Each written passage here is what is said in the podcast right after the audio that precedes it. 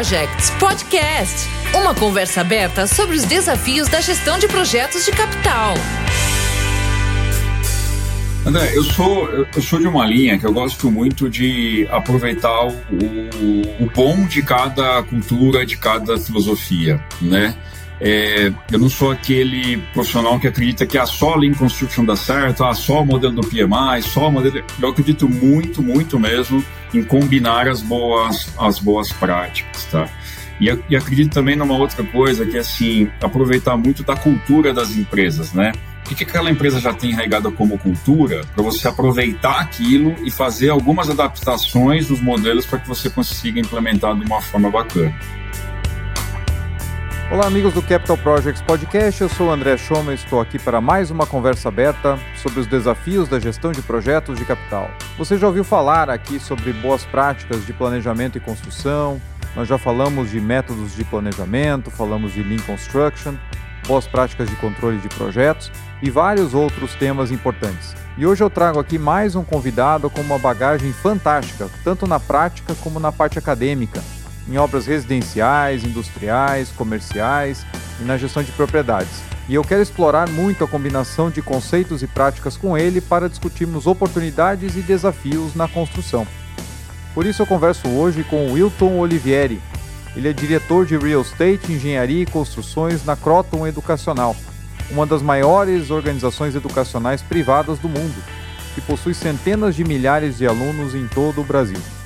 Hilton é graduado em Engenharia Civil, possui mestrado profissional pelo IPT, é doutor em Construção Civil pela Unicamp e tem pós-doutorado em Planejamento e Controle de Obras e Lean Construction pela Aalto University, na Finlândia, que é um dos polos mais avançados de tecnologias voltadas à gestão de obras. Ele cursou ainda a MBA em Tecnologia e Gestão da Produção e tem certificação PMP pelo PMI. Por mais de 20 anos vem atuando profissionalmente no planejamento e controle de obras em diversos setores, como industriais, imobiliárias, comerciais e de infraestrutura em grandes empresas do setor de construção. Ele já passou pela ISEC, Chain Engenharia, Rossi Residencial, Odebrecht Realizações Imobiliárias e Racional Engenharia. É também consultor e professor do Programa de Mestrado Profissional do IPT nas disciplinas de Planejamento e Controle da Produção e Viabilidade de Construções. Ao longo da sua carreira, acompanhou mais de 500 obras e visitou diversos países em busca de novas tecnologias de gerenciamento de obras. Atua com Lean Construction desde 2003 e tem cerca de 30 publicações nacionais e internacionais sobre planejamento e controle da produção. Hilton, seja muito bem-vindo ao Capital Projects Podcast. Opa, muito obrigado, muito obrigado, André. Obrigado pelo convite, viu? Eu que agradeço. Prazer estar por aqui com você. Eu que agradeço a tua disponibilidade aí, é, para a gente bater esse papo, que acho que vai ser muito bom. Mas para a gente começar e para o pessoal te conhecer um pouquinho mais, faz um resumo para a gente da tua trajetória aí em projetos, projetos de construção, planejamento e controle, enfim, conta um pouquinho para nós aí da tua, da tua trajetória. Claro, muito obrigado, viu, André? Eu sou engenheiro civil de formação há 22 anos, né? E de, desde a minha formação eu já tenho um viés assim um pouco mais voltado para essa questão do gerenciamento e do planejamento, né? Controle de prazo, de custo, enfim, essa parte muito mais voltada à gestão. Eu tive uma, uma formação deficitária, né, deficiente na época da, da faculdade, com, com pouca, pouca grade, pouca disciplina voltada, voltada para isso. Então, desde, desde recém-formado, já procurei é, investigar um pouco mais né, sobre a questão das ferramentas, os métodos e tal.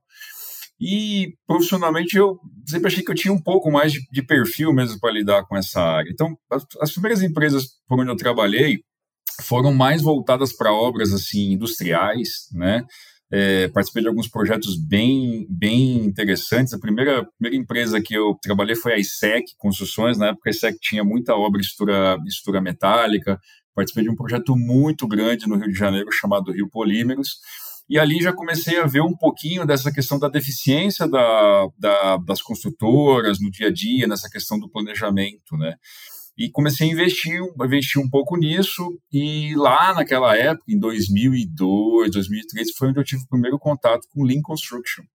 Né? Na época a gente estava fazendo algum projeto com uma empresa, uma empresa americana que, enfim, tinha essa necessidade de fazer essa aplicação, porque eles já traziam isso lá dos Estados Unidos.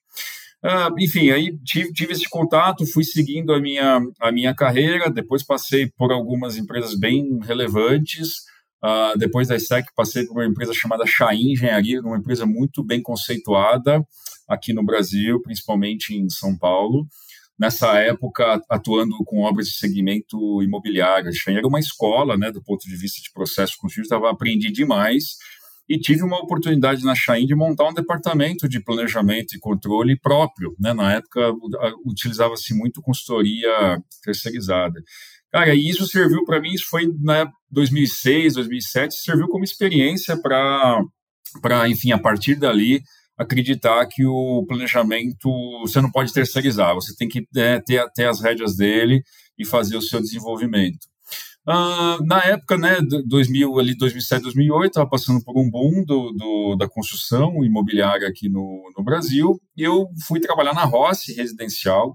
Rossi era uma grande incorporadora, chegou a estar ali entre as três maiores do Brasil, e a gente tinha um desafio enorme, muitas obras em andamento, a gente chegou a ter 200 obras, 200 projetos praticamente em andamentos de forma simultânea, mas teve que montar uma equipe muito grande, estruturar um processo muito bem estruturado para fazer o acompanhamento dessas obras. E na época a gente fazia meio que um combo entre Lean Construction, metodologia do PMI e tal. E foi uma época muito, muito bacana. Depois eu fui, em 2014, fui trabalhar na Odebrecht, né, realizações imobiliárias. Também a Odebrecht tinha uns projetos muito interessantes, muito grandes, principalmente São Paulo, Rio de Janeiro e Brasília. Então foi um baita de um aprendizado, uma empresa muito, muito grande, né, muito bem é, estruturada. Bom, nessa época também eu já tinha feito o meu mestrado, estava fazendo um doutorado, gosto muito de estudar, assim, por hobby mesmo, sabe, de poder trazer, trazer conhecimento para o dia a dia, e achei que estava com déficit de algumas ferramentas de conhecimento aqui no Brasil. Falei, poxa, eu vou buscar fora um pouco mais de conhecimento sobre isso, né? E aí tive, tomei contato com um professor na, na Finlândia, que estava um finlandês, ele tava, morava nos Estados Unidos, tinha acabado de voltar lá para a Finlândia, estava indo para a Alto University. Entrei em contato com ele e falou, cara, vem para cá, vamos descobrir um monte de coisas aqui juntos, né? Eu fui para a Finlândia, fiquei dois anos e meio lá, é, acabei meu, finalizei meu doutorado, fiz um pós-doutorado lá, isso foi de 2016 a 2018 foi muito, muito bacana. Depois eu conto um pouquinho, um pouquinho mais aqui.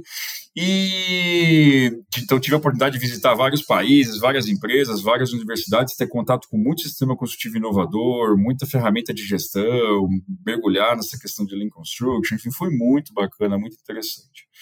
E depois eu recebi um convite da Racional Engenharia para voltar aqui para o Brasil. Fiquei um tempo depois trabalhando na Racional.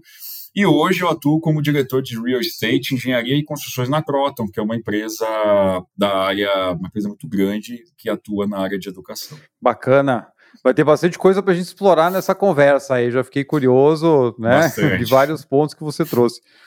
Sabe que Bacana. dentro da, da nossa formação em engenharia, né? Eu sou engenheiro civil também. Quem ouve aqui o nosso podcast já está tá acostumado com a historinha, né? Eu fui justamente parar em gerenciamento de projetos Legal. porque senti muita falta de cadeiras de gestão dentro da minha formação. Basicamente, saí da faculdade como calculista. Então, sabia calcular né, protendido, túnel, ponte, prédio. Era o padrão, né? Era o padrão da, é, das faculdades. Então, e de matéria de gestão, a gente não tinha nada nem para para mostrar o caminho, dizer, olha, tem isso aqui, se você se interessar, você corre atrás, né? E, uhum. e aí fui sentir falta a hora que caí no campo, porque de fato tinha que cuidar com né, planejamento, controle, suprimento, gestão de contratos, etc., sem nenhuma bagagem. E aí fui cair numa, numa pós-graduação em gerenciamento de obras, que ali eu descobri gestão de projetos e, e fui embora. Legal. Então, é, realmente, hoje a gente vê que tem um movimento um pouco mais né, para essa linha de gestão de projetos e tal, mas realmente eu acho que a gente precisa abordar isso de maneira mais profunda na formação, né, dentro da engenharia. Sem dúvida. Sem é, outra coincidência, eu cheguei a dar curso para a Rossi, acho que foi 2005, 2006, dei um curso de gestão de empreiteiros em São Paulo, lá na, na, Olha que bacana, foi um pouquinho antes, né? Eu fui, eu fui para a Roça em 2008, ah. um pouquinho antes. Então. É, aquele momento eles estavam crescendo bastante já, né? Já fazia algum tempo e depois se tornaram aí. Ah, uma empresa é. muito boa. Legal. O, você teve a oportunidade de trabalhar com vários tipos de projetos diferentes, então desde obras industriais, obras comerciais, obras residenciais de grande porte, e, e sempre, Sem pelo dúvida. que você colocou desde o começo, com essa visão de gerenciamento, de planejamento, controle, enfim, boas práticas para poder melhorar o desempenho das obras. Em linhas gerais, assim, aonde você vê, pela tua experiência, que a gente ainda peca bastante, onde a gente tem pontos, alavancas de valor dentro do processo de gerenciamento, onde a gente consegue melhorar os nossos resultados dentro da construção? André, acho assim, uma, uma, excelente pergunta. Eu, eu penso que tem oportunidade em todas elas, tá? Em todas as áreas, em todos os tipos de obra. A gente tem uma cultura, né, de que obras com maior grau de repetição, aí, claro, principalmente a, as residenciais, comerciais, né, edifícios corporativos, de que é mais fácil, né, de se fazer a implementação de ferramentas, desse tipo de coisa, né. E acho que é aí que mora o perigo, né? Porque a gente acha, ah, meio que um jogo, jogo ganho e tal, e às vezes algumas pessoas acabam pecando por não, por não investir muito nisso. Então, eu acho assim, em, em, diversas áreas, em diversos tipos de obra, a gente tem, a gente tem muita oportunidade.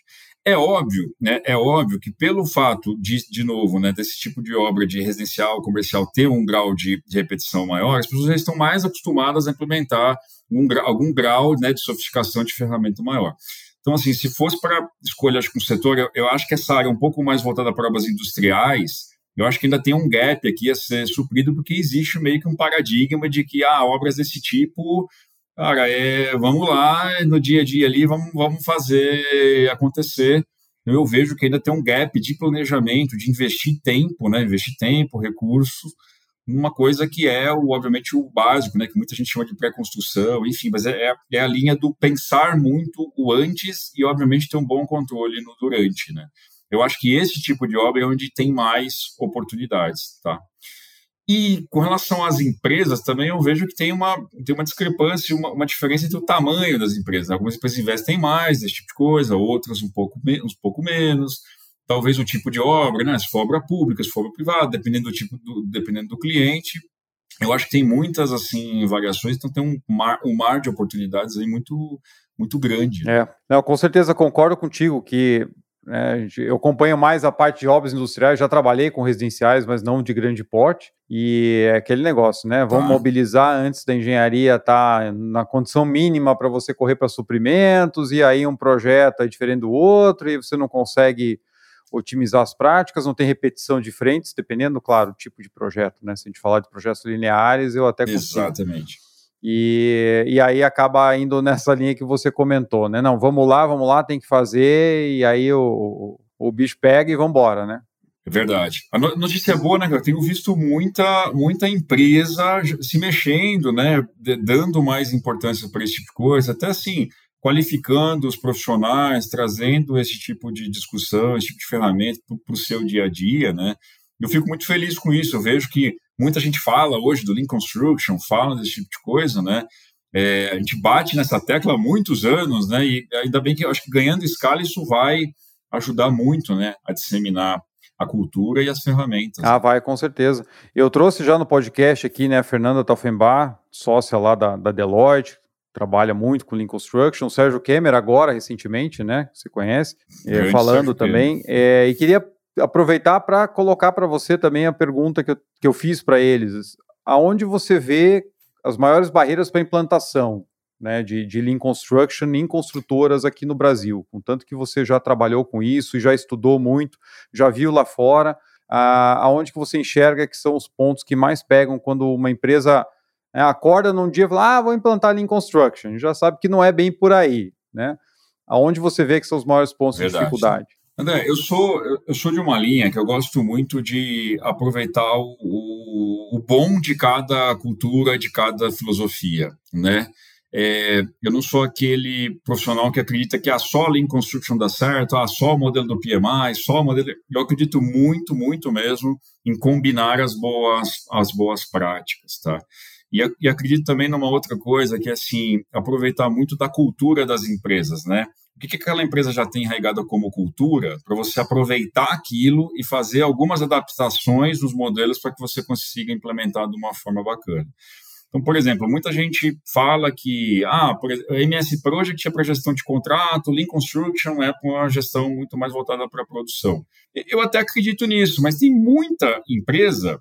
Eu usava, por exemplo, o, alguns anos atrás, o MS Project com um nível de detalhe muito grande. A gente chegava a ter mais de 15, 20 mil Olha. atividades no, no cronograma. A gente conseguia ter muita assertividade ali dentro. Então, assim, eu não posso ignorar isso, não posso ignorar as ferramentas que as empresas já utilizam. Né? Então, de novo, acredito muito no, no, no, combinar as duas coisas. Então, eu acho assim, é difícil ter, uh, falar de taxa de sucesso, né, do, do, do, conseguir fazer com que as pessoas é, usem as ferramentas e implementem. Eu acho que o melhor modelo, cara, é você, obviamente, mergulhar na, né, na, empresa dentro dos processos, entender aquilo que está funcionando, aquilo que tem oportunidade, discutir no dia a dia. E uma coisa que eu aprendi muito, cara, foi o começar aos poucos, assim, sabe? Às vezes você chegar numa empresa e querer mudar de forma radical, não, tá tudo errado, vamos fazer de uma forma totalmente diferente. A aderência é muito baixa, muito baixa, né? E isso eu acho legal do Lean, né? O Lean te dá essa possibilidade de você ir começando aos poucos, de você implementando algumas ferramentas e mostrando os resultados, a turma vai gostando daquilo, e aí você vai, obviamente, ampliando. Eu já cheguei a participar de, de, de, projetos, participei de um projeto uma vez na Odebrecht com um engenheiro muito bacana que a gente tinha numa, numa obra que ele tentava convencer o, os empreiteiros e tal a utilizar as ferramentas e, e, as pessoas super reticentes, né? Ele falava assim, não, cara, eu vou patrocinar, faz do jeito que eu estou te falando, eu vou te pagar valor X independente do, do resultado. E foi tão bacana que eu me lembro do número. Um dos empreiteiros lá conseguiu reduzir a quantidade de recursos de 8 para 3, Olha. executando exatamente o mesmo escopo no mesmo prazo e recebendo o mesmo valor pelo contrato e pelas medições. Isso foi um marco, a gente acabou na época fazendo, gravando vídeo e tal, divulgando isso, foi um marco é, que o próprio empreiteiro dava depoimentos do tipo assim, cara, eu não imaginava que era assim, que funcionava de uma forma tão simples, né? Então eu acho que vai muito disso, tá? Vai muito do mergulhar junto, entender o problema juntos, a quatro mãos, e, cara, e, e mostrar, né, do ponto de quais são os ganhos mesmo, ganho de prazo, ganho financeiro. Eu acho que é por aí, tá? A gente precisa, precisa começar para poder fazer com que as pessoas acreditem, acreditem mais nisso.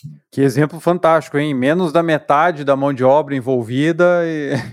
sem dúvida, sem dúvida, sem dúvida. Não, e, e obviamente com melhoria de aspectos de qualidade, com ele, ele, ele usou com a pré-fabricação, com a própria mão de obra que ele tinha no próprio canteiro, então assim, foi muito bacana. Que legal, que legal. Isso é importante porque, como você trouxe ali no, no início da, da tua resposta, implantar aos poucos, né? É mais uma mudança cultural do que qualquer outra coisa, para depois você vir com as ferramentas e tudo, ou seja, vendo aos pouquinhos, as pessoas vão vendo, vão testando, vão vendo que funciona, vão dando mais valor, vão dando mais atenção, porque chegar simplesmente com o ferramental sem mudar a cabeça não vai levar a lugar nenhum, né?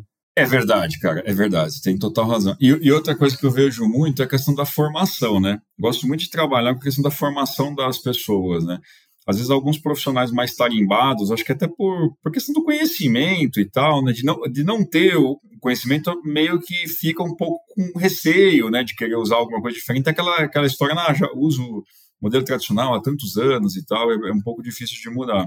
Então, acho que é isso. Acho que vai muita questão do treinamento e do mostrar no dia a dia mesmo. E como é que você conseguia quebrar essas objeções? Assim, era justamente através do treinamento, do fazendo aos pouquinhos, porque realmente você pega o pessoal envolvido é, é, da mão de obra, os encarregados, mestres, etc., né, os gestores das equipes. Você também tem uma relação que é uma relação contratual, né? Sempre fica aquela ideia de adversários entre contratante e contratado, e de repente está todo mundo sentado fazendo planejamento a muitas mãos. Como é que você encara isso? Como é que era a, a, a receita para fazer as pessoas quebrar essa barreira de ah, eu sou da empresa X, eu sou da empresa Y, ou como você falou, já trabalho há 20 anos dessa forma, agora vem um cara num projeto que é importante, eu estou super apertado, ele vem querendo que eu faça diferente, depois se não der certo, como é que fica? Então, como conseguir quebrar essas objeções para que todo mundo trabalhe em conjunto, visando melhor para o projeto e não só o seu contrato em si?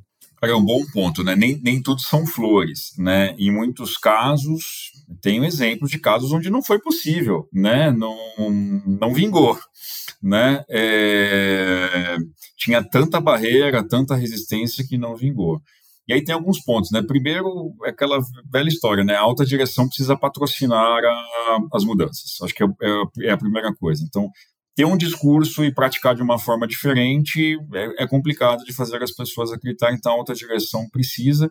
E nisso, acho que tem uma, uma coisa bacana acontecendo, que a alta direção acho que está percebendo, né? O, o, a competitividade aumentando, obviamente, percebendo que os ganhos que tem que tem a oportunidade aí de se, de se diferenciar para não ficar para trás. Então, acho que esse é o primeiro ponto. O segundo, é, voltando, né? Eu acho que é muita questão do exemplo, né? Eu me lembro nessa época da Rossi, de muitos projetos em andamento, e cada obra fazia, tinha o seu sistema de, de planejamento, e, e cara, é difícil para padronizar. Como é que você reúne essa turma toda para conseguir padronizar um sistema? E, cara, a, a, saída foi implementar em uma, em duas, usar aquilo como exemplo cham, e chamando as pessoas e falar, cara, vamos visitar, vamos ver que está funcionando. Opa, legal. Aí foi para terceira, para quarta. Daqui a pouco tava, a gente tinha na época oito regionais, né? Daqui a pouco a regional inteira estava usando. E aí, isso em poucos meses, aí uma outra, opa, o que esse cara está fazendo de diferente? E aí começou a, disseminar para outras, né? Então, eu, de novo, eu acho que nada como na prática, né? Na prática. Nessa época, gente, nessa época que a gente vivia lá, né, o boom do setor de construção, você deve ter vivido isso também, cara, faltava empreiteiro, tudo. faltava mão de obra, equipamento, né, um monte, os, os preços também. Sempre tem, né? Construção sempre tem esses esses desafios, né? Então a gente tinha que ter um diferencial, a gente tinha muita dificuldade, por exemplo, em cumprir prazo, né, de, de, uhum. de, de obra. Cara, tinha exemplos de empreiteiro que estava trabalhando numa obra, recebia proposta para ganhar mais na, na, na, outra e ia. Então, assim, tinha, tinha um desafio muito, muito grande. Então, a gente tinha que ter muita assertividade nisso, né? Porque o atraso de obra não é nem só questão com o cliente, claro que é, é o impacto para o cliente, mas para a construtora, aquilo gera um custo, um custo é. adicional. Então, você tinha que ter uma assertividade muito grande, né?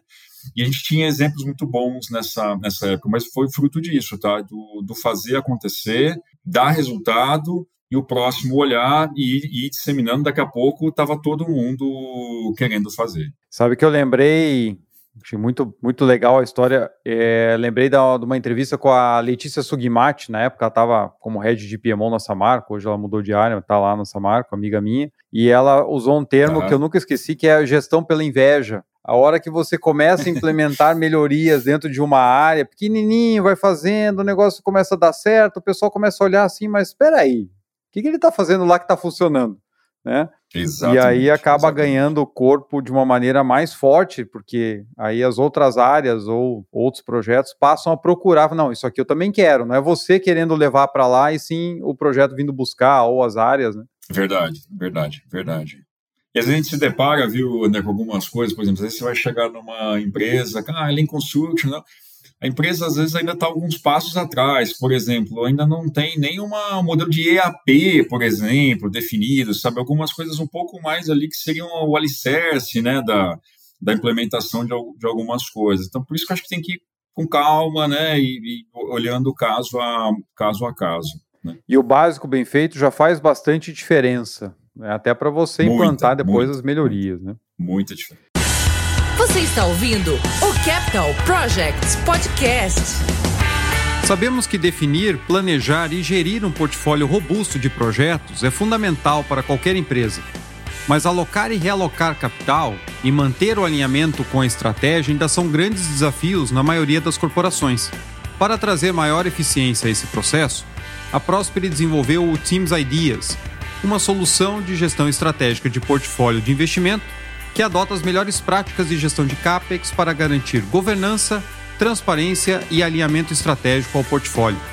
A Prosper tem mais de 29 anos de atuação no mercado corporativo e foi reconhecida pela Microsoft por seis vezes consecutivas como um dos melhores parceiros na América Latina em Project and Portfolio Management.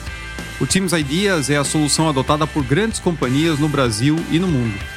Teams Ideas by Prosper Conheça mais clicando no link que está na descrição desse episódio.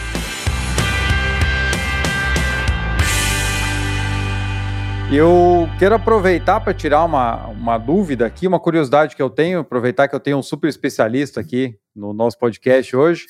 Um dos artigos seus que eu li, que é bem interessante, fala do CPM e do Last Planner System, né? É, ou seja, como você trabalha de maneira mais é, integrada, enfim, né? Até acho que é a proposta do paper lá. E essa é uma, uma dúvida que eu tenho por quê? Porque eu sou um cara que foi formado no CPM, ou seja, aquilo que você falou do cronograma de 10 mil, 15 mil atividades e com recurso Isso. carregado, etc, etc. E quando a gente olha mais para as práticas de, de Lean Construction, você está preocupado em ir detalhando o cronograma conforme a obra avança, removendo aquelas restrições, fazendo o planejamento detalhado daquilo que está mais próximo ali da sua frente, Claro que sem perder do radar o que vem depois, porque você precisa eliminar aquelas restrições para garantir que quando você chegar lá, você vai conseguir detalhar e principalmente executar.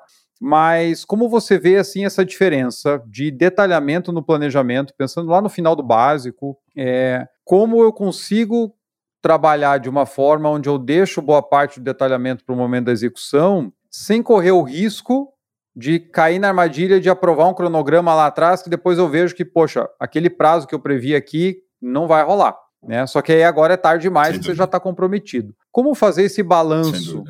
Grande, é um grande desafio, né? Eu, eu, conforme eu comentei, eu gosto muito da integração mesmo das coisas. Eu, eu fiz isso, sempre fui um curioso, né, para ver como, como a gente conseguia integrar as ferramentas. No próprio doutorado que eu fiz, na minha tese, que até gerou alguns artigos, um deles é esse que você acabou de comentar, é o como fazer a integração do CPM com o Last Planner, com uma outra ferramenta chamada Location Based Management System, que hoje, que é muito disseminada, é, é muito, muito baseado no que a gente chama de planejamento em, loca, em locais, ou também hoje já tem uma, uma versão mais sofisticada a gente fala muito TACT, né, TACT Production, que é o TACT Planning com, com TACT Control. Uh, eu não, eu, eu, não defendo muito essa questão do tanto do próprio do CPM quando a gente fala do famoso planejamento em ondas sucessivas, né? Vou detalhando lá para frente. Eu defendo demais a gente já começar assim um projeto com planejamento bastante detalhado, tá? É, eu sei que muita gente não gosta disso, defende que é meio que perda de tempo. Não, depois ali ao longo do, do processo a gente vai a gente vai detalhando, mas eu vejo muito mais benefício em detalhar e já começar com planejamento detalhado do que o oposto. Né? De forma alguma eu enxergo aquilo como desperdício de, desperdício de tempo. Então, assim, gosto muito do padrão mesmo, já sabe, já ter uma, uma IAP bem definida, ter os locais bem, bem divididos para que já nasça um projeto da forma, da forma correta. E aí as adequações, depois as, as, discussões, obviamente, aí entra muita questão do Lean, de fazer as discussões junto com as equipes, né? Aí vem muita questão do last, do last planner, né?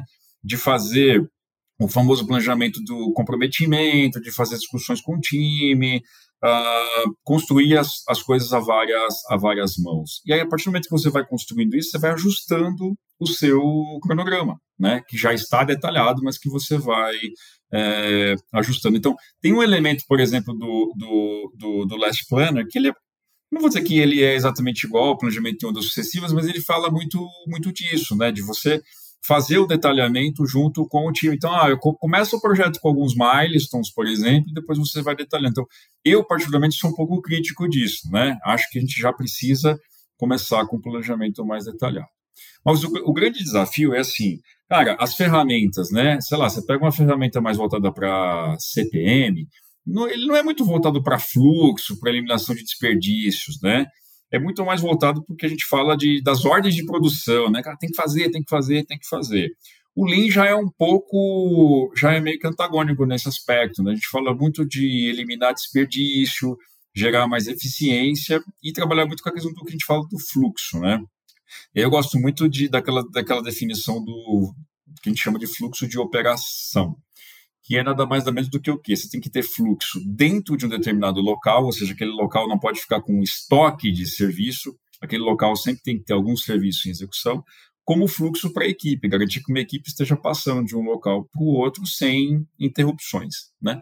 E, os, de novo, os softwares de CPM eles são pouco voltados para isso. Né? Então, o que eu acredito muito numa integração. Hoje a gente tem ferramentas disponíveis no, no mercado que combinam as duas coisas. Você faz um planejamento, por exemplo, uma ferramenta em linha de balanço e ele te mostra aquele cronograma em, por exemplo, em barras, uhum. né? Que é o, o, jeito tradicional que a gente vê um gráfico gigante, um, um, cronograma desenvolvido nessa metodologia. Então, assim, eu consigo unir as duas coisas, porque tem cliente que exige que você apresente um cronograma de base. Então, eu consigo fazer essa adequação para as duas coisas, né? E, cara, e tem modelos também de, muito mais simples, né? Para a gente não ficar tanto na dependência de ferramentas mais sofisticadas, de, por exemplo, você fazer um, um cronograma em linha de balanço, você, tipo, exportar ou importar para dentro de um, de um cronograma em CPM, por exemplo, onde você consiga ir lá fazer essa visualização desses gaps, né? Onde, onde que esse seu cronograma tem eventualmente problemas, só que você possa corrigi-los, né? Então, de novo, por isso que eu acredito nas ferramentas, porque tem tem muito, mesmo na Finlândia, cara, quando eu tive na Finlândia, a Finlândia é um berço, né, dessa questão do, do Lean, trabalham toda obra que você vai tem linha de balanço, o negócio é muito bem, é, assim, conceituado, mas todo gestor, né, eu vi muito isso lá, todo gestor, o gerente da obra e tal, ele tem o seu cronograma lá de barras, tá? que mostra basicamente os milestones, as principais datas do contrato, e a, a equipe de produção, essa sim, tem um cronograma que conversa com aquelas datas dos, do, do, cronograma de barras, mas que está detalhado no formato de, de, linha de balanço. É interessante saber que a gente já tem ferramentas que conseguem combinar esses cenários, né, os, os modelos diferentes, porque senão fica uma outra barreira. Ah, agora eu não vou transformar tudo aquilo que eu fiz no cronograma CPM e tal para linha de balanço, dar maior trabalho, ou se, se daqui a pouco eu quiser enxergar de novo o caminho crítico de acordo com o CPM, aqui eu não consigo e tal. Então, bem, bem interessante. Perfeito. Não, muita questão do caminho crítico, muita gente fala disso, né? A gestão no caminho crítico, que obviamente tem seus prós e seus contras, né? Mas o, o, legal é que essas ferramentas te dão essa possibilidade, né, de você construir linha de balanço, visualizar caminho crítico. Então, aqueles que gostam de investir mais tempo nesse tipo de análise têm a oportunidade de fazê-lo, né? Eu acho muito bacana mesmo, assim, essas ferramentas que proporcionam essa integração. Ah, excelente, isso ajuda muito. Um outro ponto que de um outro artigo teu que eu fiquei curioso para te perguntar, porque agora no Brasil a gente começa a ver um movimento mais forte, inclusive já trouxe aqui no, no, no programa alguns cases desse tipo, que é a questão da modularização na construção. Né? É, eu li um estudo que você participou, que tinha projetos em diferentes países, inclusive no Brasil, e tipos de modularizações diferentes, né, em menor escala, maior escala. Então, eu queria aproveitar para ouvir um pouco de você, como é que você enxerga isso, é, o que, que você viu fora, né, do tanto que você passou lá fora estudando e, e visitando, como você falou, é, e o que, que você vê de potencial de aplicação no Brasil aqui. Cara, ótima pergunta também. Eu vi muito, sempre fui um curioso nessa né, questão de trazer tecnologia para associar ao, a, melhoria de performance mesmo, né, de, de prazo, de custo da, das obras, né. É, muito arraigado ainda aquela questão do fazer alvenaria, bloquinho por bloquinho. Poxa, a gente tem, precisa fazer diferente, né. E eu tive oportunidade, né, desde 2014, de, de, entrar em contato, né, com várias, enfim, com várias inovações, várias tecnologias, várias empresas que têm aplicado isso. E vi muita coisa dar certo, também muita coisa dar errado. É, ainda tem, né, cara, tem toda uma questão cultural, barreira cultural, tem toda uma questão ainda de custo, baixo incentivo do, em termos de impostos, né, que, que não, não, enfim, acabam complicando um pouquinho a implementação desse tipo de, desse tipo de tecnologia. Mas, obviamente, fora do Brasil é muito mais, muito mais comum, né, a gente tem tido sim alguns, alguns avanços aqui. Uh, eu tive uma oportunidade de, de ir para o Japão, passar duas semanas no Japão visitando, visitando várias fábricas e obras também, para poder acompanhar de perto essa questão da, da modularização. Muito feliz que consegui visitar fábricas que produzem casas, né? Casas, e você fala, nossa, mas casa é fácil, né, de pré-fabricar mas eram casas com grau de sofisticação super alto e totalmente customizadas, onde o cliente podia escolher ah, o piso da sala eh, podia ser azul, o da, o da cozinha vermelho e por aí vai, ele podia customizar o que ele quisesse, isso gerava milhares de combinações. Tive a oportunidade de ver fábricas que construíam casas completas de 300 metros quadrados em menos de em menos de 30 dias, desde o projeto, desde o cliente comprar até fazer a entrega, né? E, e aí você pensa nisso para uma casa, mas a fábrica produzia quase 3 mil casas por Nossa. ano. Então, assim, é uma, uma quantidade muito grande, eles conseguiam organizar isso. Trabalhando como, né? Muito na questão da modularização, né? Então já tinham os módulos todos definidos, com os tamanhos corretos, com o tipo de perfil, como é que as coisas se encaixavam. Isso facilitava, obviamente, muito. Aliás, até faço uma, um parênteses, hoje tem, a gente tem aqui no, no Brasil o professor Jonas Medeiros, da Inovatec, um cara que tem investido demais nessa questão da modularização, é, e ele tem, inclusive, é, feito algumas, algumas apresentações e tal, que ele trouxe bastante desse, desse conceito para cá. E tive também a oportunidade de visitar, era a maior obra de execução no, no Japão naquele momento, um, um centro de distribuição de logística enorme, com uma, uma quantidade absurda assim, de peças pré-moldadas, viga, laje, pilar e tal, que vinham de oito fábricas diferentes do, do Japão e era impressionante, porque os caminhões chegavam e não tinha estoque em uhum. loco. Uhum. O, o, o, a grua, tinham seis gruas se movimentando ao mesmo tempo, a, a grua já pegava aquela carga no caminhão e já montava, então já chegava a peça correta para fazer a montagem correta. E é um desafio enorme, você imagina, de é. oito, né, oito, oito fábricas diferentes e tal. Então pude, pude aprender muito né, do como, e ali eu tive uma, uma lição de que o segredo não está ali na obra, na montagem. O segredo está lá na fábrica, do como você vai produzir, do como você vai enviar aquilo para aquilo a obra. Né? E aí na, na Finlândia também, né? Na Finlândia eu passei muito, muito, muito tempo, tive a oportunidade de visitar também vários projetos.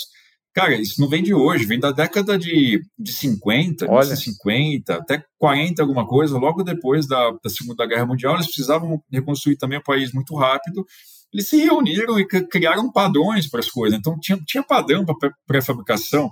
Todas as indústrias tinham que produzir as vigas com o mesmo tamanho, com os mesmos tipos de consoles, sabe, esse tipo de coisa para poder gerar gerar escala, né? Então, assim, tira, tira barreira, tira as dificuldades do meio. E acho que uma outra grande oportunidade, cara, são, às vezes a gente fala muito do conceito, né? O sistema completo tem que ser industrializado. Tem vários exemplos, por exemplo, né? Um exemplo é o famoso light steel frame, uhum. a gente faz uma, vulgarmente, é popularmente falado que é o, light, o steel frame estrutural, vai? Mas, assim, por exemplo, tem aplicações muito em fachada, por exemplo, você pega todo o sistema de fachada, faz esse tipo de industrialização, que dá uma velocidade enorme, uma produtividade muito grande, você tira muita obra do canteiro, você pré-fabrica no local que você tem condições muito melhores, obviamente manda aquilo para a obra, obviamente fora os benefícios, eu não vou dizer indiretos, mas, por exemplo, você tem, obviamente, redução de mão de obra, você tem redução de, de, de carga em fundações e por aí vai, né?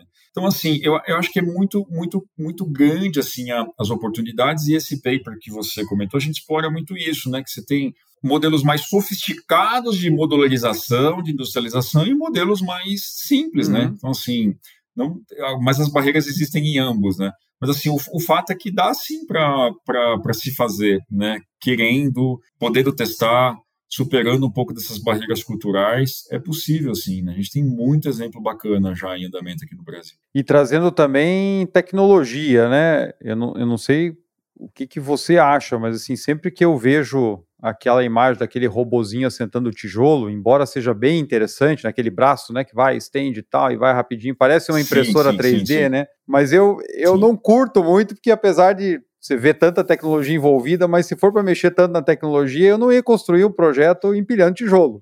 Eu ia trabalhar com placa, Exatamente. Com, né? Então, Exatamente. eu acho que a gente às vezes fica pensando, não que seja ruim, mas em automatizar o processo construtivo como ele é, quando na verdade a gente tem que repensar o produto.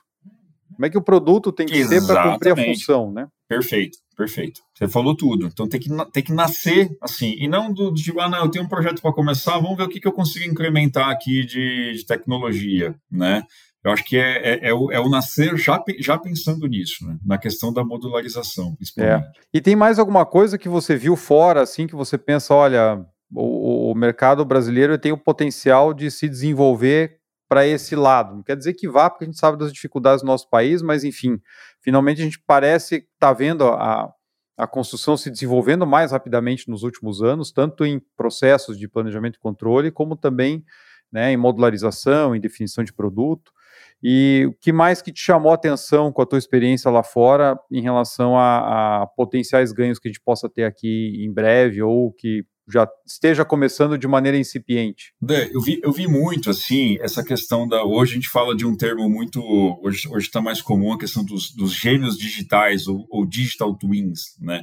Que é, que é nada mais nada menos do que você tentar simular o máximo possível como que vai como que vão acontecer as coisas, você trazer modelos virtuais que você consiga simular um processo de construção resolver todos os embrólios ali para que quando realmente chegue a, é, o fato de, de, iniciar o projeto, de construir, você tenha todas as, as premissas, né, todo, tudo que a gente chama de restrições tenham sido removidas. Então, assim, você, tra você tratou tudo antes, né. Acho que hoje isso está tá, tá chegando mais aqui no, no Brasil, lá fora acho que eles estão um pouquinho mais, mais avançados nesses aspectos. Mas eu vi, por exemplo, eu vi um trabalho muito interessante quando eu fui em Singapura, em Singapura, eles investem demais na questão do, do BIM, né? a, própria, a própria utilização do modelo em BIM. Isso já lá em 2017 tinha governo patrocinando, tem uma, uma universidade específica com patrocínio do governo, das instituições privadas e tal, já tinha lá naquela época a diretriz, né, de que 60% das obras deveriam ser, 60% do conteúdo da obra deveria ser pré-fabricado e tinha e tinha já também essa diretriz de que os projetos deveriam nascer em BIM. Então, como tinha diretriz, para não virar aquele negócio, ah, eu estou fazendo porque o governo está tá pedindo, então as, as empresas se uniram criaram padrões para aquilo, para realmente extrair do BIM o que tem de bom. Então, eles usavam o, o BIM como uma plataforma de gestão do processo de construção, Comunica não, não era algo só para desenvolver projeto e, e, e, só com a interface entre construtor e projetistas, né? Os fornecedores faziam parte desse desenvolvimento da, da plataforma também. Então, eventualmente já conectava até com compra, com, com, esse, com esse tipo de coisa. Então, vi isso num grau muito, muito avançado, né? É, vi laboratórios de simulação, esse, esse tipo de coisa, justamente para né, fazer, fazer com que as etapas de construção sejam estudadas de forma antecipada. Né. Hoje, aqui no Brasil, tem, tem bastante startup, muita empresa assim, investindo nisso, né, essa questão do, dos modelos. Ainda tem algumas barreiras aqui para superar, principalmente acho que empresa média, empresa pequena ainda está ainda tá com dificuldade, muita gente ainda está fazendo para porque alguém pediu, então não está vendo ainda extraindo a questão desses, dos benefícios disso, né? Mas, cara, eu, né, que sou uma pessoa muito voltada para essa questão do planejamento, controle, produção, eu acho fantástico, né? Quando você traz essa questão da simulação para poder antecipar as etapas. Vai resolver o problema? Obviamente que não, né? O fato de eu estar pensando as coisas antes não resolve o problema. Muita, muito, muito profissional, muito acadêmico né, também da área de planejamento fala que é, na verdade, o planejamento em si pesa menos do que 10% do impacto que aqui tem no projeto. 90% é o fator controle, né? É, não sei se a proporção exatamente essa, tá 10, 90, mas eu acho que a gente tem que investir demais no planejamento antes e investir, obviamente, nas ferramentas para fazer aquelas correções e fazer o projeto voltar. E aí, acho que tem muita coisa bacana, bacana chegando também, essa questão da, da do acompanhamento das obras, vi, obras, obras via drone, é, via, por exemplo, câmera, onde você consegue conectar diversas ferramentas, comparar o, o, o como deveria ser, como as coisas estão acontecendo. Tem diversas startups. E aí, só para finalizar, André, para não me estender muito aqui também, eu participei de um projeto muito bacana, cara, que é você medir a questão da produtividade da, de, dentro de um, de um canteiro de obras, né? E, e, eu, e eu me surpreendi com os resultados, porque assim, na Finlândia, né, que é um país voltado muito para essa questão da pré-construção, da industrialização, é, a produtividade, a produtividade média do setor em obras onde você começa do zero é de 30%. A produtividade é de 30%. Olha. Em obras de retrofit, a produtividade é de 10%. 10% num país avançado. Então, você imagina em, em países em desenvolvimento o grau de oportunidade que a gente tem. Então, esse projeto proporcionou para a gente fazer diversas simulações, acompanhamento, né, das coisas, a gente se deparava com o movimento de trabalhadores em excesso, buscando, buscando material, voltando, levando para o lugar, lugar errado, o caminhão descendo, é, por mais que você tenha um projeto lá de canteiro bacana, mas colocando o material em lugar errado, fazendo diversos tipos de movimentações assim é, que não seriam necessárias, a gente conseguiu através de algumas, algumas ferramentas, alguns sensores, fazer esse tipo de monitoramento. E hoje já tem startup, inclusive, oferecendo esse tipo de, esse tipo de serviço para ajudar as empresas, né? De novo, voltando na questão do controle, né? Que é poder, poder, garantir que, que obviamente, que o, o que você fez no planejamento aconteça. Muito interessante ver como a gente tem muito a ganhar com as ferramentas, né, a tecnologia, a hora que você alia isso aos bons processos, você realmente alavanca resultado. Sem dúvida, sem dúvida. Você está ouvindo o Capital Projects Podcast. Olha, antes de seguirmos aqui com o nosso episódio, eu preciso dar um recado de um dos nossos apoiadores. A Technic, empresa fundada em 1997, tem uma equipe de gestão de projetos fantásticas nas áreas de planejamento, gestão e inovação para grandes projetos de engenharia e construção. Eu já tive a possibilidade de contratar a Technic para um dos meus projetos e realmente foi mais um case de sucesso. Então, se você quer maximizar seus investimentos, trabalhar com um time comprometido para que seus projetos sejam entregues no prazo, dentro do custo e agregando a expertise de uma equipe de primeira linha, conte com a experiência de mais de 24 anos desse time em boas práticas de gestão, planejamento e inovação. Desde 1997, a Technic atua nas áreas estratégicas e táticas, apoiando empresas nas áreas industriais, óleo e gás, energia, hospitalar, infraestrutura, área imobiliária, com assessoria técnica nas diversas fases e ciclos de vida de empreendimentos públicos e privados. Technic, 24 anos de gestão, planejamento, orçamento, projetos e resultados. O link para os contatos da Technic você encontra na descrição desse episódio. Você comentou do Digital Twin, eu lembrei do episódio que eu gravei recentemente com o Ian Costa e Silva, que é um brasileiro que trabalha com grandes projetos de capital na, na Austrália, e ele trouxe uma frase que ah. eu achei bem interessante, né? Falou, a gente fala muito, a gente repete muito uma, uma frase aqui, né? Que é, é build it twice, first digitally. Né? Então, assim, construa duas vezes. Okay. Na primeira vez de forma Sim. digital, que aí eu consigo Exato. entender o meu projeto, né? Tirar Perfeito. os principais é, problemas ali. Como você falou, vai resolver tudo? Não vai. Mas você usar da ferramenta todos os recursos que ela traz para entender onde que teu projeto vai dificultar a execução, vai dificultar a manutenção, que são etapas posteriores do BIM, né? Você manter o teu ativo ali durante o ciclo de vida dele sendo é, tendo a gestão apoiada por um pela modelagem, né? Então isso faz Sim, muito sentido na hora de, de projetar e depois construir. Só que para isso, isso precisamos de um salto educacional, né? A gente vê no mercado, como você falou. Sem dúvida. Ferramenta até não está faltando. Na própria parte do BIM, a gente vê ainda muitas empresas tentando desenvolver bons projetos em BIM, mas não encontram profissionais com nível de conhecimento que conseguem aproveitar o potencial da ferramenta. Inclusive, eu tenho, tenho visto alguns projetos recentemente, nível de projeto básico, que não tem né, boa parte dos atributos dentro do modelo e tudo isso te segura uma série de outras aplicações que poderiam ser simplesmente combinadas ali, como prazo, como custo, etc. Sem dúvida. Como é que você Sem vê dúvida. isso dentro do, do, do, nosso mercado? Você é um profissional que, desde o começo da carreira, buscou desenvolvimento, né, chegando aí ao pós-doutorado e combinando com a parte prática, né, trabalhando em grandes projetos ao mesmo tempo. Como é que você enxerga essas barreiras dentro desse nosso mercado, onde a gente precisa evoluir em processo, planejamento e uso de tecnologia, mas, por outro lado, você tem que ter os profissionais capacitados para isso. Cara, sem dúvida, acho que, acho que esse é um ponto-chave, sabe? Trabalhar na capacitação dos profissionais. Eu vejo um movimento muito bacana. Todo ano eu sou convidado a dar palestra, por exemplo, na Unicamp. E eu sei que pelo menos duas disciplinas lá trata-se de planejamento e de Lean Construction, por exemplo né? A gente estava falando aqui no começo né, da, do DEST lá. Eu me lembro na, na, na, faculdade de ter uma aula, não é uma disciplina, não, uma aula falando sobre CPM, Olha. por exemplo, né? Falar de orçamento, de gestão, mas que nada, né? Não Tua aula de CPM foi uma aula a mais do que eu tive, viu? ah, é?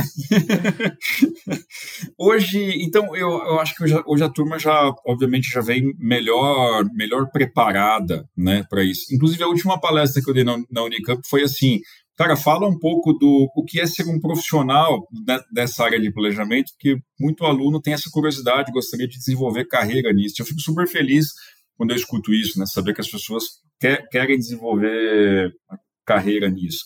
Então, de novo, eu acho que a, a base tem sido melhor do que era alguns anos atrás, então eles têm assim, têm se formado de uma forma é, me, melhor preparados, né? Para os profissionais que já, já estão aí no mercado, cara, eu acho que é muito assim, é, é a capacitação, é a qualificação, é a humildade, né? Eu falei isso lá para lá os alunos, assim, gente, precisa, precisa ter muita humildade, humildade para entender, fazer, obviamente, o julgamento do que, que é o do que, que é o certo, do que, que é o errado, mas não se prender a paradigmas, né? Estão, numa fase de, de ideias de esponja, ainda escuta muito, né? vários modelos, então não criem é, paradigmas. Então, assim, acho que esse é um ponto. Cara, para os profissionais que estão aí no mercado, de novo, né? Acho que a qualificação, e aí vai muito, tem várias formas de se qualificar, né? Tem tanto ou fazer curso, né? ou até os próprios programas que algumas empresas, né, que vão lá, fecham parcerias com algumas instituições para poder fazer desenvolvimento e tal. Eu me lembro que na época da, da Rossi tinha uma, uma, coisa muito bacana que a gente chamava de academia. A Rossi fez uma parceria na época com o pessoal da USP para poder fazer treinamento em company, esse tipo de coisa. Então, assim, oportunidades tem muito. Eu, eu gosto demais do, do investir na, nas pessoas e na formação, né? Hoje eu, eu atuo também como professor no programa de mestrado profissional do, do IPT, aqui em São Paulo, né? Estudei nesse mestrado lá alguns anos atrás, gostei muito do modelo, né? Um modelo que alia muito bem essa questão da prática com a questão acadêmica. Não, então não é nem tanto acadêmico, nem tanto só profissional, então faz uma mescla bacana da, das duas coisas. E tem, a gente, inclusive, criou uma disciplina focada nisso, né? Planejamento e, e controle voltado para a produção, né? Então, são 15 aulas lá, de volta disso, falo muito do, do, sistema tradicional, do Lean, do como as coisas podem, podem se, se combinar. E é muito bacana os feedbacks assim do, do, dos alunos, e obviamente tem aluno né, com menos experiência, outros, outros, outros com, com experiência profissional maior, mas o quanto as pessoas ali, quando se dão a chance de tá ali para aprender, quando fala, nossa, que bacana, eu nunca tinha pensado né, nisso dessa forma, né? Eu vou aplicar. Eu outro dia escutei um relato de um aluno que falou assim, professor, olha, depois da aula eu saí, no dia seguinte eu fiz lá uma reunião de remoção de restrições, lá, a gente tá falando do Last Plug e tal. Oh, cara, foi fantástico o resultado.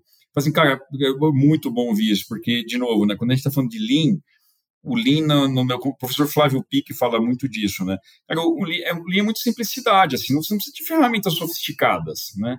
Com boa vontade você já sai fazendo, né? Às vezes, às vezes você precisa de o quê? De um pedaço de papel, às vezes um software super simples, um Excel, não sei, alguma, alguma coisa assim super simples você já sai fazendo. Então, de novo, né, a gente volta lá no começo da conversa. Eu acho que a capacitação vai muito no modelo de capacitação onde você treine na prática, mostre na prática as coisas, as coisas acontecendo, tá? Então, assim, de novo, eu tenho visto uma coisa só que, que me preocupa muito. Né? Hoje, né, a gente vive no, na era da, das redes sociais e tal, então vejo disseminação de muita coisa e, infelizmente, muita gente ensinando coisa errada, né? A gente, a gente pega, então, eu, o que eu sempre falo para os alunos, ah, a gente não é dono da verdade. Procura buscar várias fontes, tipo de informação, vai um pouco mais a fundo em algumas coisas para você criar a sua própria percepção, percepção daquilo, né? E, e, e, acho que é isso. Então, acho que tem muita oportunidade para formar profissional para que a gente tenha canteiros de obras melhor gerenciados no, no futuro. Muito legal. É, com certeza. É, a gente tem hoje, tenho visto um, um, aparecimento também de vários cursos mais setorizados, né, de, de, de formação, tanto a parte de BIM, a, agora recentemente abriu um MBA de engenharia portuária, né, gestão de projetos portuários, que eu vou legal, ministrar. Legal. É, aula lá também. Então é interessante ver o mercado também abrindo outras oportunidades, reconhecendo que tem espaço para profissionais com formações diferentes, e é justamente isso que a gente precisa. Né? Não, sendo, e muita startup muita. também, viu, André? Eu vejo muito, hoje está mais popular, né? Tem muita startup oferecendo soluções aqui a, cara, a custos assim totalmente adequados para os projetos, nada, nada exorbitantes. E aí o meu único ponto é que assim, a gente também não pode só se prender a ferramentas, é. né? Nossa, ferramenta. Cara, tem todo um conceito por trás que esses profissionais precisam ter, né? Então, essas startups, o pessoal tem que ter essa responsabilidade de que não está simplesmente oferecendo um software, uma solução, mas que tem todo um, um embasamento ali por, por trás. Né? Mas, mas isso ajuda demais a disseminar, né? A disseminar. A ajuda, ajuda. E sabe que em relação à formação, tem uma curiosidade. Lá na primeira temporada aqui do, do podcast, eu falei com o Fernando Romero. Ele trabalhou Sim. em grandes projetos, mega projetos aqui no Brasil e fora, principalmente na área de mineração e tudo mais. E hoje ele atua como professor nos Estados Unidos. E ele tem uma cadeira de, de acredito que é Construction Management, que é do último ano da faculdade, e aí ele convida pessoas de várias partes do mundo para compor a banca de apresentação do trabalho de final de, de, de módulo ali tudo. E, e, eu participei algumas vezes. E foi interessante que, assim, teve casos ali de pegar plano de projeto. Como é que funciona? A, a equipe ela pega um edital de um projeto que de fato foi contratado, um projeto público, e ela tem que desenvolver toda tá. a proposta, é, é, um plano de execução do projeto. Faz o cronograma, faz o orçamento, faz todo o plano de ataque, etc., faz né, análise de riscos, suprimentos, etc., e aí vai apresentar como se a banca fosse a, a, a banca da, da licitação. E, e, eu peguei planos ali em nível de desenvolvimento melhores do que em cursos de MBA com profissionais com mais bagagem e tudo. Mas o que, que chamava a atenção ali? Primeiro que durante a própria faculdade, dentro dos summer jobs, né, os trabalhos temporários aí de verão, muitos deles vão trabalhar na construção como, como operários, como ajudantes. Então, o pessoal trabalhava com tubulação, com drywall, sabe? Né? O pessoal realmente trabalha executando o projeto. E aí traz para dentro do plano essa visão mais de produção, não fica só na, nas barrinhas do cronograma, né? O cara sabe como fazer, ele sim, sabe onde sim. pega. E, e ao mesmo tempo que também achava bem interessante ver capítulos específicos no PEP, como é que o pessoal vai se relacionar com a comunidade, quem que são né, os, os principais stakeholders ali no entorno, ah, o trânsito vai atrapalhar, vai acontecer isso, vamos fazer aqui uma, uma baia é, mais alargada para o tráfego da obra não atrapalhar quem está indo para o parque, que fica Correto. do lado. Um outro projeto ficava do lado de uma igreja e dava acho que uns 50 metros de distância, mas não, aí já tinha lá, vamos, vamos conversar com o padre, vamos explicar para ele, né? Vamos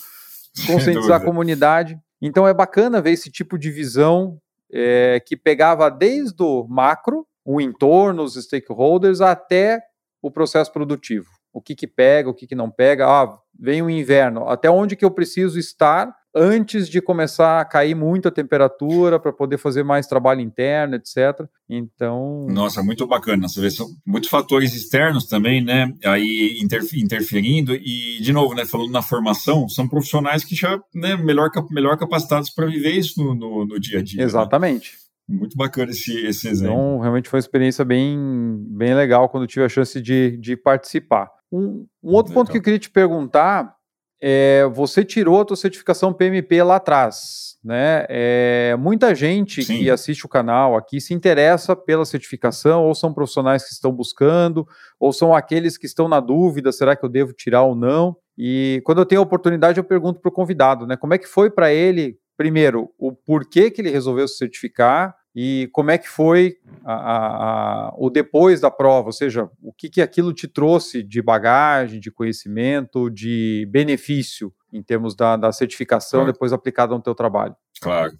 Cara, eu, eu na época me certifiquei, se não me engano, em 2007, é, acho que foi 2007 para 2008, eu, eu via muito assim, a certificação não era o, o grande objetivo, era, muito, era aprender, aprender mesmo sobre a metodologia, ferramentas e tal. Então, mergulhei bastante nisso, porque eu vi essa necessidade de implantar isso no meu, no meu dia a dia profissional. E aí começou a, a, a vir uma oportunidade, fui, fui, saber sobre a certificação, falei, poxa, então já vou fazer, né? Vou fazer, porque eu acho que isso pode, pode vir a mudar. Alguns poucos anos depois, no mercado aqui de, de construção, muita empresa começou a valorizar isso. Eu me lembro de algumas empresas aqui, algumas construtoras que meio que patrocinavam os profissionais com curso, com esse tipo de coisa, para ir lá e obter a, a, a certificação, né? Para o meu aspecto profissional, é, então, acho que primeiro assim, a questão do conhecimento, da metodologia das ferramentas foi fantástica, eu, eu né, me valho disso até hoje. Em termos da certificação em si, eu vi muito valor disso quando eu fui morar fora do país, porque isso é, é universal, uhum Então, assim, muitas empresas lá fora exigem, sabe, pedem esse tipo de coisa, assim como é, em 2015 eu tive a certificação da, da RICS aqui também, e também é muito pedido uh, lá fora, né, um padrão assim, até mais do que o próprio, do que o próprio PM, PMP. Né? Então, assim, me, me vale muito disso, que, de novo, né, é meio que uma linguagem universal, muito, muita gente adota isso. Uh, depois, com relação à, questão da, das PDUs, da, da, acumulação, esse tipo de coisa, cara, sempre fui muito tranquilo, porque assim, sempre tive muito envolvimento né, na, área, na área de uhum. gestão, uhum. então assim, é, não foi, nunca foi um peso, não é aquela questão de acumular as LPUs, porque estava sempre muito no meu, no meu dia a dia. Então assim, ó, eu recomendo fortemente para quem queira né, atuar na área, é, para que conheça, investiguem, uma dica, assim, se puder dar, é não faz a certificação por fazer, né? Entenda dos processos, as coisas, e aí se valha daquilo para né, obter a, certi a certificação, mas não em si a certificação como sendo um, é um certificado que pode me fazer diferente, porque vai fazer naturalmente, mas também não adianta muito ter o certificado e não fazer a aplicação das coisas no seu dia a dia, né? Então, sim, sou fã do modelo do, do PMI, assim como sou fã do Lean Construction também, e, e acho que, que tudo é válido, tá? Então, acho assim, re recomendo fortemente a questão da certificação. Legal. É, como você falou, ela vem como consequência de você conhecer e aplicar as práticas. E é isso que você, acho que mais ganha para a tua, para tua carreira. Sem dúvida. Porque isso realmente fica incorporado e, e isso gera projetos melhores. Sem dúvida, sem dúvida. Você está ouvindo o Capital Projects Podcast. Meus amigos, nós sabemos que a alocação de capital é uma das formas mais críticas de traduzir a estratégia corporativa em ações concretas. Alocar e realocar capital ainda é um grande desafio para a maioria das empresas. E para trazer maior eficiência a esse processo, a Prosperi desenvolveu o Teams Ideas, uma solução de gestão estratégica de portfólio de investimentos que adota as melhores práticas de gestão de CAPEX para garantir governança, transparência e alinhamento estratégico ao portfólio Desenvolvido por uma empresa com mais de 29 anos de atuação no mercado corporativo e reconhecida pela Microsoft seis vezes consecutivas como um dos melhores parceiros da América Latina em Project e Portfolio Management, o Teams Ideas é a solução adotada por grandes companhias no Brasil e no mundo. Teams Ideas by Prosperity. Conheça mais clicando no link aqui na descrição desse episódio.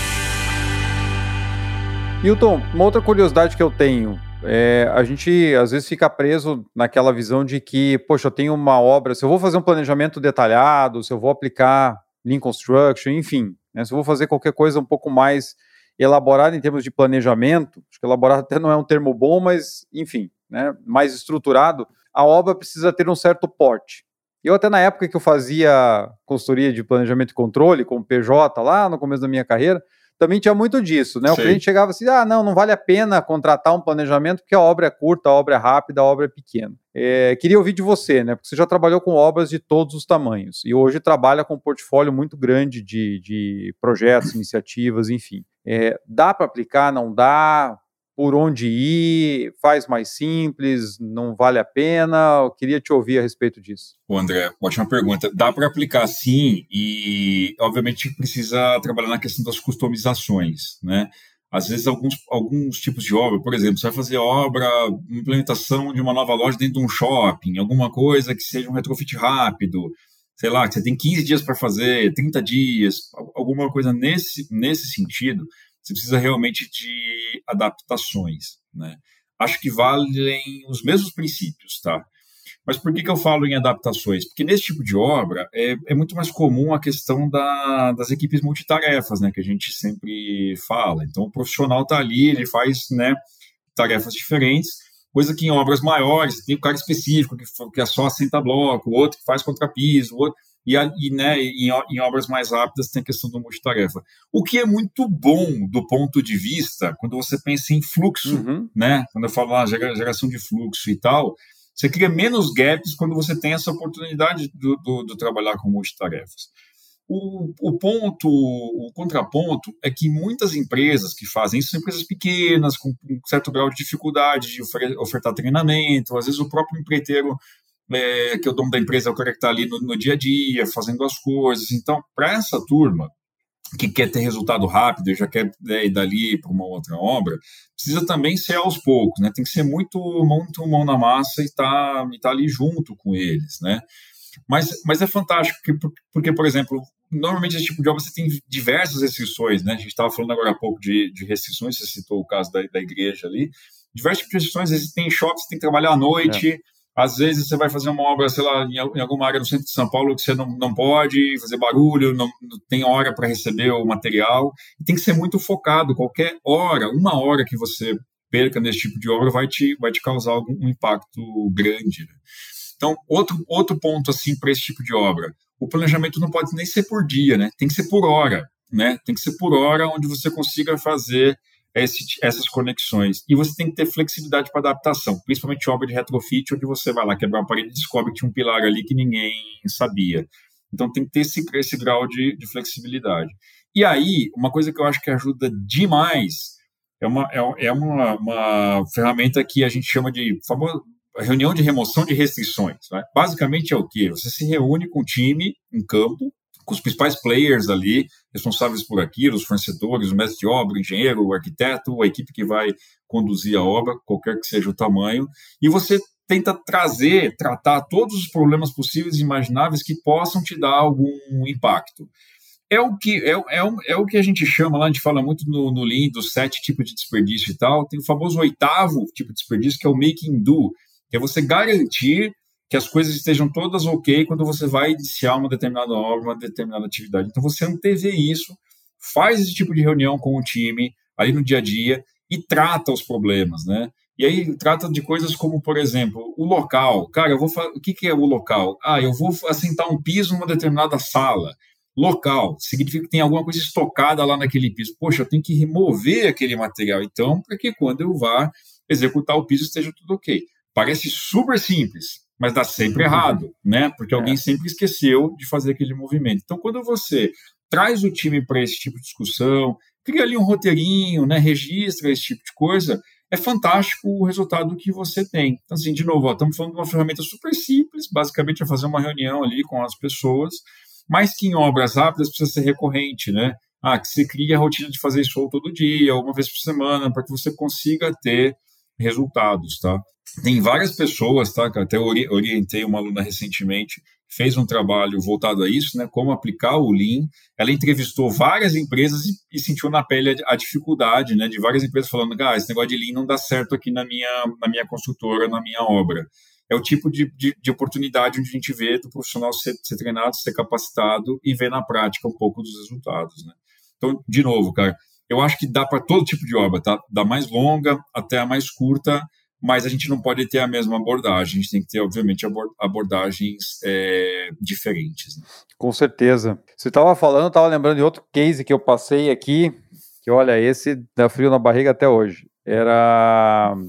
Eu estava fazendo uma ampliação dentro de uma indústria aqui em Curitiba, e aí a empresa acabou nos contratando. Ah, já que a consultora está aqui, eu preciso fazer uma reforma dentro do administrativo, então vem cá. Sim. Né? E a tarefa do final de semana era entrar na sexta-feira à noite, a gente ia demolir o forro da sala de reuniões do presidente. Então tinha a sala do presidente, a sala de reuniões e a sala da secretária ficava na frente da sala de reuniões. E era um forro em gesso, ah. a gente ia trocar por forro em placa. Ia fazer isso durante o final ah. de semana. E tinha uma mesa em madeira maciça que ela não, eu não sei como é que ela entrou lá, mas ela não saía de lá. Não tinha como tirar a, a mesa. Ah. Então passamos boa parte da tarde de sexta-feira protegendo a mesa e lonando tudo, etc. E como ia fazer sujeira, porque demolir forro de gesso, né? A gente Sim. deu uma, uma limpada e cobriu tudo que era possível na sala da secretária, que ficava bem na frente da porta da sala de reuniões, para não acontecer nada ali, porque senão eu já ia criar problema com outro stakeholder. Né? Muita gente fala que assim, o presidente até é tranquilo, o difícil é a secretária dele, né? e essa foi a orientação, inclusive, que foi passada para gente. E aí limpamos tudo e tal. Sim. Aí já era umas 8 horas da noite, a hora que a gente terminou de proteger. Caçamba estava do lado de fora, então cheguei pro, pro encarregado lá, falei, ah, então agora pessoal pode começar a demolir e eu vou lá no refeitório aproveitar para comer alguma coisa, que acho que não tinha nem almoçado aquele dia. E aí ele foi, passou a instrução para a turma e foi junto. Quando a gente voltou, eu de longe ve vejo o pessoal levando o forro em placa para caçamba. Aí já me acende 10 luzes vermelhas na cabeça porque a sala tinha forro em gesso. A gente não ia mexer em nenhum certo. forro em placa, né? Quando eu cheguei lá, o pessoal estava lindamente retirando as placas da sala da secretária, que a gente não devia mexer em nada. Estavam demolindo o forro da sala dela e os forros da sala que era para demolir estava lá bonitinho do mesmo jeito. Aí imagina o desespero e buscar a placa na caçamba, já tinha a placa que tinha quebrado, já estava suja, etc. Sem e na segunda-feira cedo ia estar tá todo mundo lá. Enfim, né? Aí consegui direcionar o serviço lá, beleza. Quando eu chego no sábado, cedo já, passei lá a manhã inteira, saí para almoçar. Quando eu volto do almoço, já vem lá o encarregado com um quadro na mão era um quadro dessas é, molduras de vidro, né, vidro dos dois lados, e o objeto lá do quadro era uma gravura do Poti Lazarotto. Esse quadro estava na sala do presidente e por algum motivo caiu, talvez por, pelo movimento no forro, sei lá, o prego estava meio solto, quebrou o vidro, né?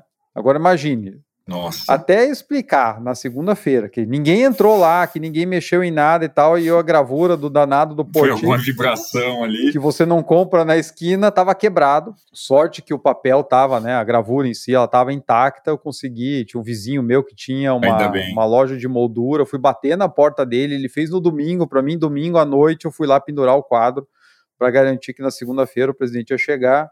O quadro estava lá, a secretária ia chegar, o forro estava lá. Mas é o que você falou, as coisas nunca saem conforme o esperado. Não, e você vê, é o tipo de projeto que você foi fazer um complemento ali, alguma coisa e tal, e se transformou no, do dia, do dia para a noite, né? Se transformou em algo super complexo. Não, aquilo né? foi muito pior para mim dentro daquele mês, aqueles dois dias, do que a ampliação da fábrica, né? Muito mais dor de cabeça. Então, e de uhum. fato, muitas vezes a gente ignora né, a, a complexidade que pode Sem ser dúvida. gerada de projetos menores e essa falta de planejamento, de preparo, acaba gerando a dor de cabeça que você quer evitar, né? É isso, né? Você tira lições aprendidas do que, cara, o que falhou aí, né? Faltou, qual foi o alinhamento que falhou? Devia ter reunido com a turma inteira, ter iniciado o serviço e estar junto. Você tira diversas lições daí, né?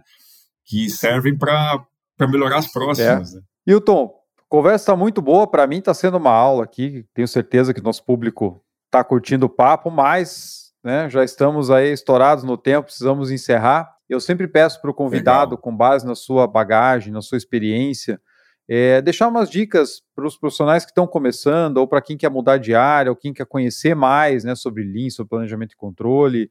Enfim, você também leciona bastante. O que, que você deixa ali para os teus alunos? Olha, né, dicas de quem já, já percorreu o caminho. André, eu, cara, em primeiro lugar, que me, me coloco à disposição, a turma pode me procurar na, no LinkedIn, as redes sociais aí, se tiver precisar de qualquer coisa, é sempre um prazer ajudar, tá? Com, enfim, com dúvidas, discussões, adoro esse tipo de papo que a gente está tendo aqui, adoro fazer, para mim também é sempre um grande, um grande aprendizado. Para os profissionais, aqueles que, que queiram começar na área e tal, de novo, eu falo muito da questão do, do da capacitação, treinamento, da humildade, né, do, do, do, do, entender as coisas. Acho que tem o profissional de planejamento por, por perfil tem que ser um pouco mais analítico, né, e um pouco mais a fundo.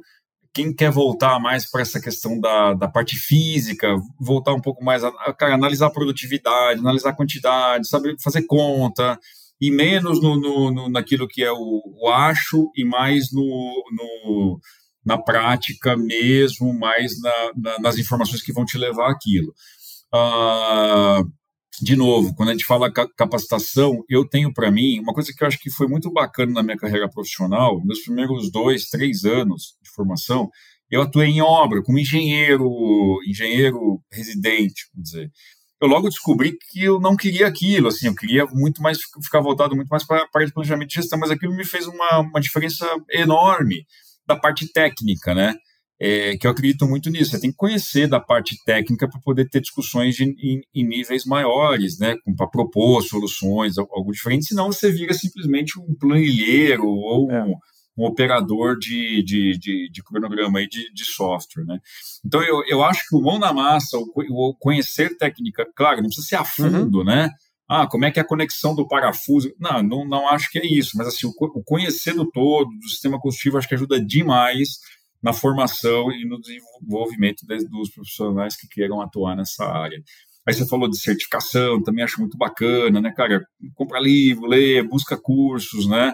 Eu, eu acho que tudo isso escuta muito, né? Profissionais que já você já entrevistou vários grandes profissionais é, aqui, Né? Então, busca a maior quantidade de, de, de, informações possível, troca experiência, né? E, cara, e o APK na prática mesmo, né, cara? Aplica, testa, vê como aquilo funcionou, o volta. Mas eu sou apaixonado por essa área, né? Então, assim, eu, eu, eu, eu acho que tem muito campo ainda, né? Nossa, mas é uma área que terá no futuro? Eu acho que sim, tem muita, muita oportunidade essa uhum. questão da, da gestão, do melhorar de novo, né? Tem muita ferramenta, muito software vindo que, que cara, que não resolve a vida se não se por trás você não tiver uma boa base, um, uma, um bom conceito, né? E para os profissionais aí mais, né, mais experientes, mais gabaritados, eu acho que é abrir um pouquinho mais a mente para coisas inovadoras, para coisas diferentes, né?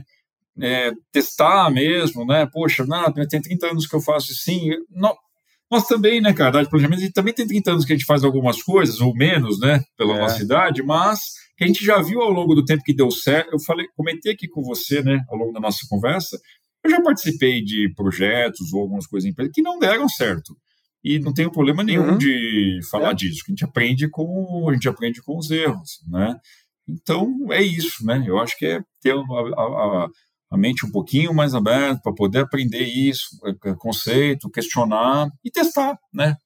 Para a prática dizer se aquilo está correto ou não. Continuar aprendendo sempre e você trouxe outro ponto que às vezes a gente deixa de lado, que é o aprendendo e aplicando, que é justamente isso, né? Sem. Como você comentou do caso do, do, aluno, da aluna, né, que saiu da aula e falou: no dia seguinte eu já fiz uma reunião de remoção de restrições. Isso eu Sem costumo dúvida. falar nos meus cursos também, né? E falo da época que eu fiz após. Cara, eu, eu queria sair dali já fazendo alguma coisa diferente, porque senão, certificado por certificado, ele é legal, mas ele não vai me levar muito é longe, né? Se não souber fazer. Perfeito. Então, Perfeito, excelentes perfeito. dicas para o nosso público aí. Muito bom. Legal. Hilton, muito obrigado. Consegui esse espaço na tua agenda. Realmente foi um papo excelente. Tenho certeza que o nosso público gostou. Vou deixar os seus contatos aqui também. Pessoal, fique à vontade para se conectar com o Hilton aí. Tenho certeza que todos temos muito a aprender. Mais uma vez, muito obrigado. Cara, eu que agradeço o convite, obrigado mesmo. De novo, para mim também é sempre um aprendizado, um grande prazer. Espero voltar aqui no, no futuro para a gente continuar o nosso papo aqui. Muito obrigado mesmo aí. Com certeza, será muito bem-vindo. Abraços aí. Mais uma vez aprendemos aqui o quanto a combinação das boas práticas é o que faz a diferença. Entender o que o projeto precisa naquele momento e aplicar o método que será mais eficaz para aquele desafio. E para estarmos cada vez mais capacitados para enfrentar esses desafios, nós precisamos aprender continuamente. E nada melhor do que ouvir de alguém que foi desde a graduação até o pós-doutorado, tendo a oportunidade de ver projetos sendo feitos de formas diferentes ao redor do mundo. E o que, que você achou dessa conversa aqui com o Wilton? Pensa que estamos evoluindo mais recentemente na construção? Estamos nos preparando como empresários e como profissionais para esse novo cenário? Deixe aqui nos comentários ou lá no meu LinkedIn, eu quero levar adiante essa discussão. E falando sobre capacitação, eu lembro que estamos com as últimas vagas para o curso de Metodologia FEL, que deve ser a última turma do ano. Se você quer conhecer mais sobre as melhores práticas globais em projetos industriais e de infraestrutura, não perca tempo e garanta já a sua vaga. Esse mercado é um dos que mais cresce em nosso país. O link para mais informações você encontra aqui na descrição desse episódio. Quero agradecer também aos membros do nosso canal. A nossa comunidade continua crescendo e esse apoio é fundamental para que o programa continue. Basta acessar o link aqui na descrição para ter também mais informações. Torne-se você também um apoiador do nosso canal. Quero agradecer também às empresas parceiras do Capital Projects Podcast, ao Teams Ideas by Prosperity, a Technique Engenharia e a GSUP Nexus. Esse suporte é muito importante para que a gente consiga sempre trazer novidades aqui no nosso canal. E se a sua empresa deseja apoiar o Capital Projects Podcast, entre em contato e vamos montar um projeto em conjunto. E por hoje é só. Muito obrigado pela sua audiência, um grande abraço e até a próxima. Uma produção, voz e conteúdo.